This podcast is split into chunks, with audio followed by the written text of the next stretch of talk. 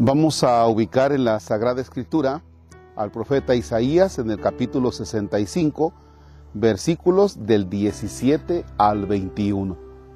Es lunes 15 de marzo, es la cuarta semana de cuaresma.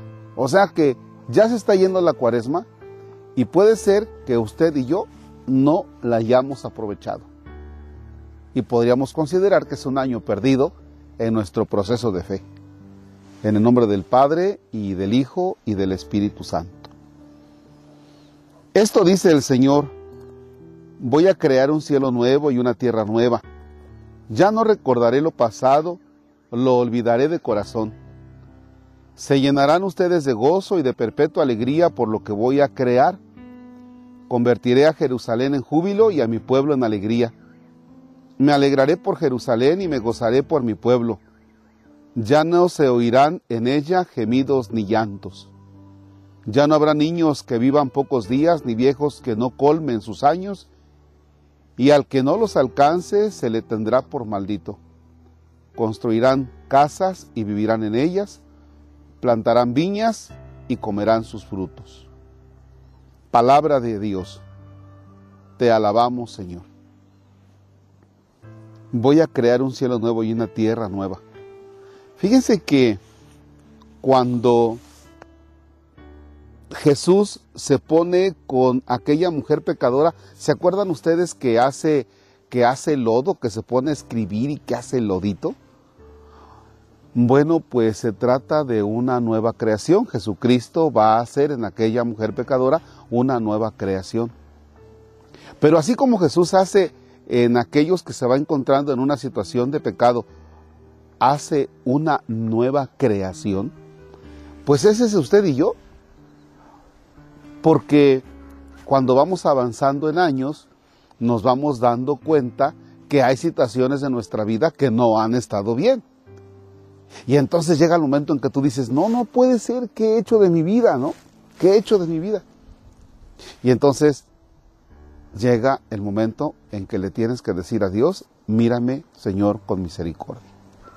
Oye, ¿y cómo te recibe Dios? ¿Acaso Dios te dice, bueno, pues está bien, pero este, pues ya te perdono, pero no, no olvido. Y el texto que acabamos de escuchar dice, yo perdonaré todo, haré de ti una nueva creación. Qué bonito, qué bonito, miren, si yo me llego a equivocar o llego a ofender a alguna persona, la persona ya queda con resentimientos para conmigo durante toda la vida, ¿eh?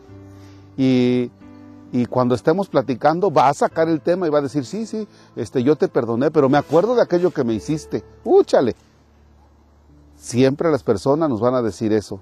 Te perdono, pero bien que me acuerdo de aquello que me hiciste. No se me olvida y voy a tener cuidado contigo porque puede que reacciones así.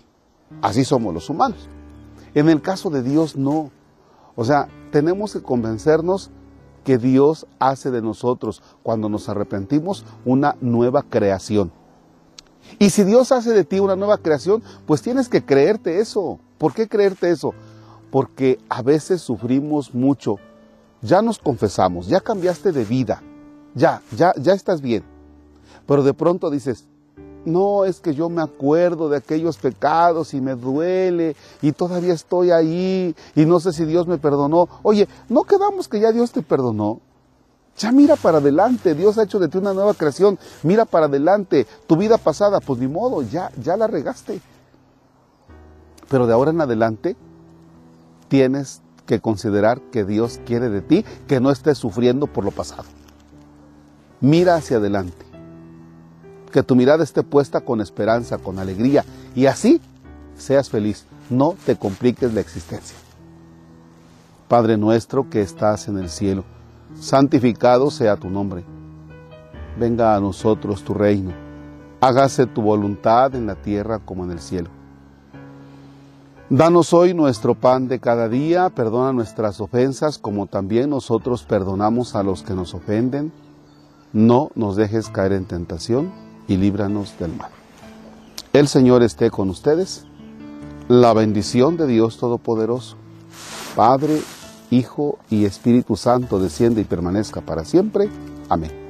El Señor es nuestra alegría, podemos estar en paz. Demos gracias a Dios.